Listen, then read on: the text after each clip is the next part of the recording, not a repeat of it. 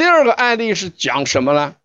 第二个案例讲的是这么一件事儿，大家看，你看这个孩子的舌象，如果我们抛开了年龄段，你你能看出来这个孩子是多大年龄吗？大家先看一下这个舌象，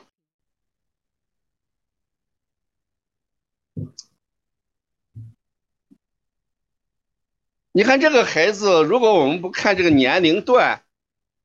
你看这个孩子的舌像像不像小孩的舌舌像？不看年龄的话，不看年龄的话，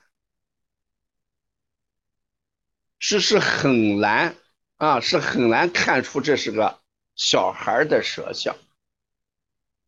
所以遇到这对有些你看喜羊羊说看起来有四五十岁，是这个道理，真的是这个道理。因为我今天当拿到这个舌像的时候，我第一是判断这是不是个小孩舌像，是不是搞错了？我第一时间判断这是个老舌，这应该是个老舌，对不对？真的是个老舌。大家好好想一想，舌质反映的是五脏，舌质反映的是五脏，舌苔反映的是六腑，舌苔反映的是六腑，对。李雪琴儿推拿这个说有肝郁苔，但从舌质上来看有肝郁苔，那肯定这个咳嗽与肺关系不大，光吃外卖还光吃外卖。那从舌苔上来看，大家看这个舌苔是干净的还是浑浊的？你看这个，这个是个浑浊的舌苔还是一个干净的舌苔？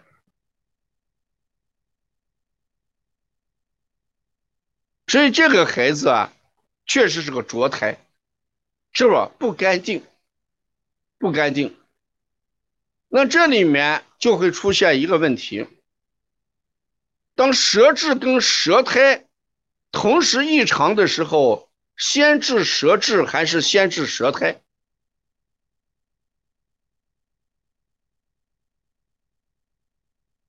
这是一个思路的问题。当舌质跟舌苔，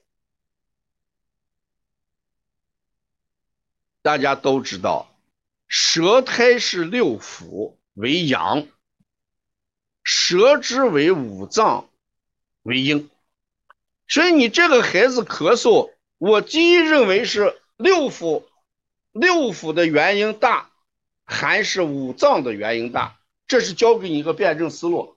大家看，遇到这种舌。舌象之后，你先治六腑还是先治五脏？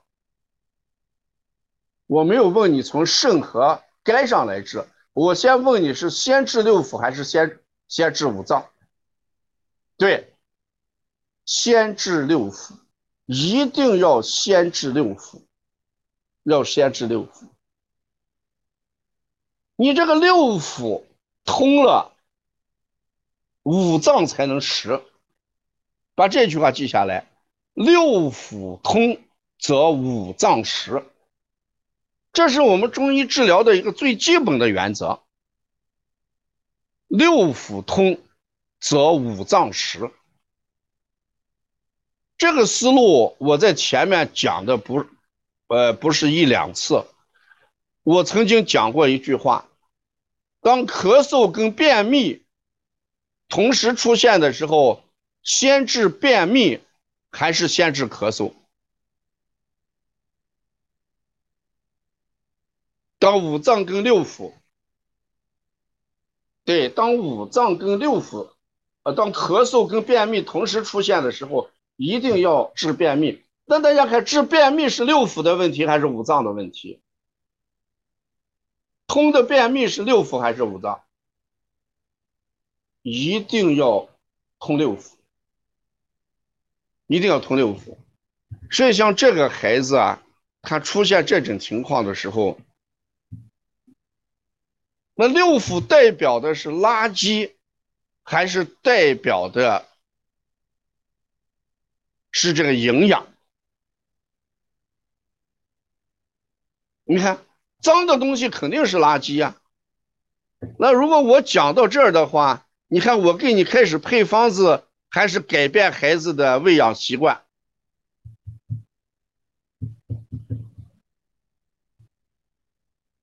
那我讲到这儿的时候，大家想一想，我开始给你配方子呀，还准备给你讲一下孩子的喂养习惯。看，有些人都能听出来了，是不是？这就是会听的人清门道，不会清的人清热了。所以这个孩子的咳嗽都是谁惹的祸？不要怪月亮啊！今天晚上还没有讲到月亮。不是月亮惹的祸，你看这个孩子这个咳嗽是谁惹的祸？往文字上看，这个孩子什么吃的多？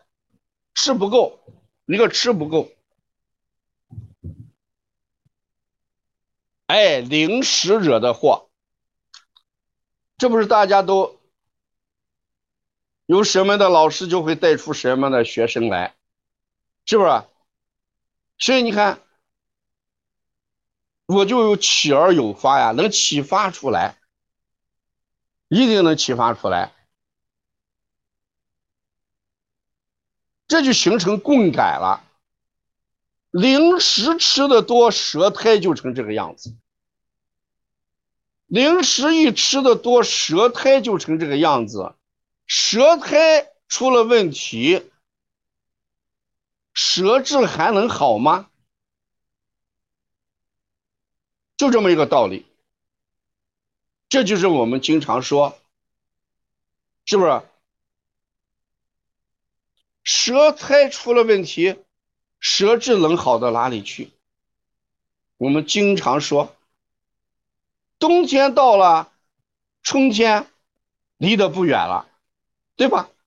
那一个人舌苔出了问题，舌质得病也就不远了。这个时候，我再给你分析一下，这样的舌苔后面的得病逻辑是什么？大家看一下，这样的舌苔后面的得病逻辑是什么？我告诉你，零食里面引起过敏的东西多还是少？你你好好想一想，零食里面。能够引起过敏的东西太多了，光一个包装都是问题，光一个包装都是问题。在我的课堂为什么要这样讲呢？我想大家能给我这个案例，不是想让我给大家判断是中医的什么症型，一定不是让我给大家判断是清热呀还是化痰呀。当然有一部分可能是想这样做，但是给你这样做了之后，病治好了吗？我告诉你，百分之九十治不好。如果你想让我给你讲一个推拿的穴位和推拿的思路，我告诉你，百分之九十治不好。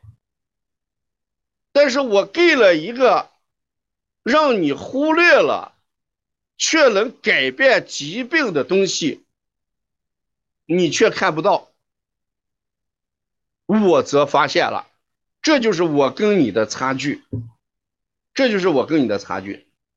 所以你看，皮什么，一个方便面有二十五种的添加剂，那你不咳嗽才怪呢，你不咳嗽才怪呢。所以这个孩子，不管是哪个老师或者是妈妈提供的案例，你一定把这个零食控控制好。中国对养生和胃病先治里面有四个字，大家一定要记清楚：饮食有节。大家把“饮食有节”这四个字写下来。这个节不光是吃的多跟少的问题，这个节是治节的问题，有规定的问题。这个节一定是有节节律的问题，有节。节操的问题，有操守的问题，有什么吃不能，什么不能吃的问题。胃病先防，就从这个饮食有节。如果你没有做到饮食有节这四个字，那你的舌苔就变成这个样子，所以这个孩子一定要改变零食，有规律的去吃饭，这就不存在过敏不过敏的问题，就不存在过敏不过敏的问题。你把那些东西规避之后，就不存在过敏不。我看过一个案例，这个孩子是铅中毒，血铅含量特别高。结果呢，这个孩子吃的那个有一种小食品里边那个包装袋含铅超标，食物没有问题，包装袋含含的铅是超标的，那食物一定是铅污染了，食物先铅中毒，你吃了铅中毒的食物，那你的血铅就高了，你的血铅就高了啊，所以我们还一定把这个要把握好啊。所以这两个案例，哎，大家听了以后，哎，这黄老师给人看病啊，一个解决的是孩子的地位的问题，啊，一个是解决了孩子的，哎，这个饮食管理的问题，啊，我们不想要这个，我们想要一些推拿穴位，那说明你还是用仰视的角度来看病啊，说明你还是头抬起来给孩子看病，你没有用俯视的角度来看病。我给你给几个推拿穴位，你照样推不好，因为并不在那个地方，根源不在那个地方，啊，你找不到根源，你来问我，我给你给根源，对不对？所以希望我们要沉下心来。我这一次反复提到，我们要守正，我们要创新，我们要行稳，我们要致远。这是帮尼康发展的一个未来目标啊！一定要行稳致远，不要着急，行稳致远。你不要因为你偶然看好了一个病，沾沾自喜。你应该要因为你每一个病能看到点子上而心花怒放。这就是我们的目标，所以我在课堂上每一个地方给大家指出一个点，一定要组织一个点，这个点是你永远忽略的，或者在你心目当中不想要的东西。我们有些刚开始做特，好像是我要这个没有用的啊，我就想要几个穴位，你要的没有用啊，你想要的对我来说是没有用的，你去根本治不了病。根本治不了病啊，所以这个着胎一定是这样形成的。下面我们回过头来来看一下肝郁苔的问题和两侧萎缩的问题。大家说这个，我判断成一个四五十岁也好，三四十岁的人的舌头来看，那人到一定年来年龄的话，损伤更大的是肝胆。刚才说添加剂过多。谁是最大的解毒器官？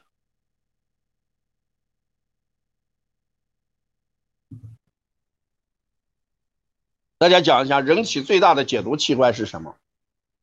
那你看这个孩子的舌质那个左侧有没有受损？